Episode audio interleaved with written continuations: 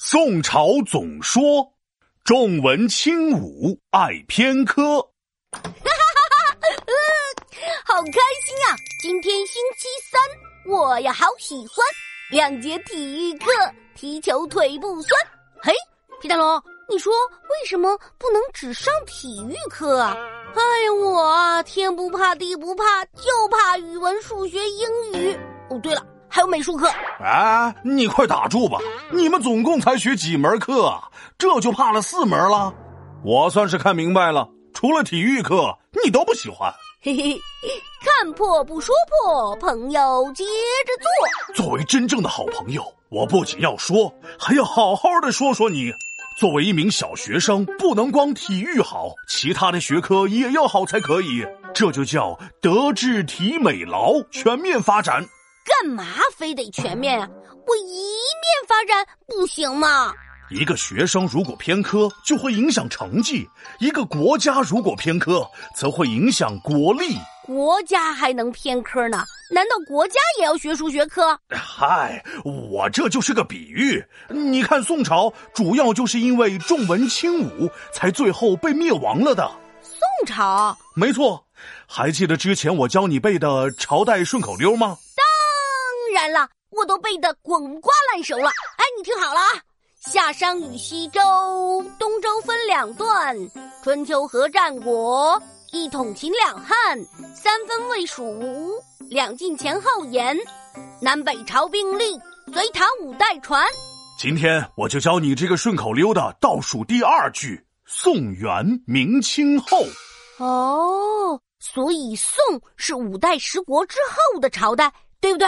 对喽，你看五代十国太混乱，王位皇帝总是换，统一天下赵匡胤，宋朝南北分两半。哎，你不是说宋朝统一天下了吗？怎么也分南北啊？来来来，让我好好跟你说说这其中的原因。五代十国后期，赵匡胤起兵建立了宋朝，然后慢慢消灭了周边的几个小国。最终统一了天下，这个赵匡胤啊是个很会总结教训的人，所以建立了宋朝以后，他好好的思考了一下自己为什么能赢，一是因为自己厉害，二是因为对手太不厉害了。可他担心呐，以后又有个人比他厉害了怎么办呢？天天你打我，我打你，不出胜负一直比吗？对呀，比他厉害，再把他的皇位给抢走了。是啊，所以赵匡胤下定决心要把军队都掌握在了自己的手里，不能给武将太多兵，也不能给他们太大的权。于是他开始推行一系列重文轻武的制度。宋朝国家治理的越来越棒，那是没有了军阀割据，也没有了宦官专权，就连各地起义都变得不再蔓延。这不是挺好的吗？怎么还会灭亡呢？唉，毕竟这个世界不是就你一人啊！啊，对，你是挺能文的，呃，但是在北边还有别的国家，他们偏偏特别能打仗，战斗力爆表。所以我才说，一个国家也不能偏科，不能光有文武也要发展。原来是这样啊！宋朝自己的军力不怎么样，偏偏北边的几个国家，好家伙，那是车轮战呐！你不行了，我上；我不行了，后头还有人，轮着跟宋朝打来打去。先是契丹人建立的辽，再是党项人建立的西夏，后来又是女真族建立的金，最后这个金朝一直南下，把北宋直接给打没了。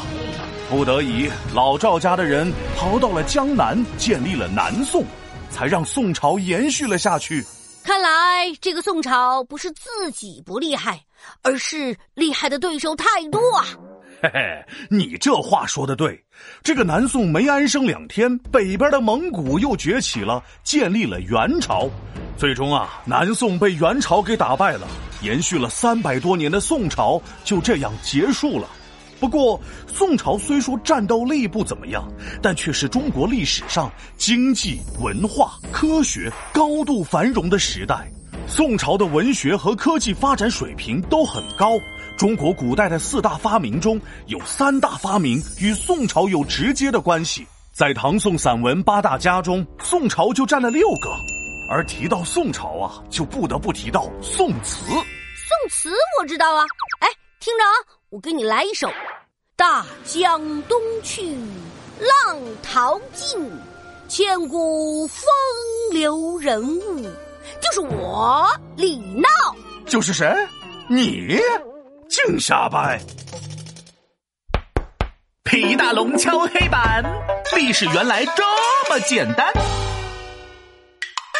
宋朝结束前朝乱，重文轻武观念换，北方势力来侵扰，三百年来没间断，各项成就很震撼，宋词的夜空最璀璨。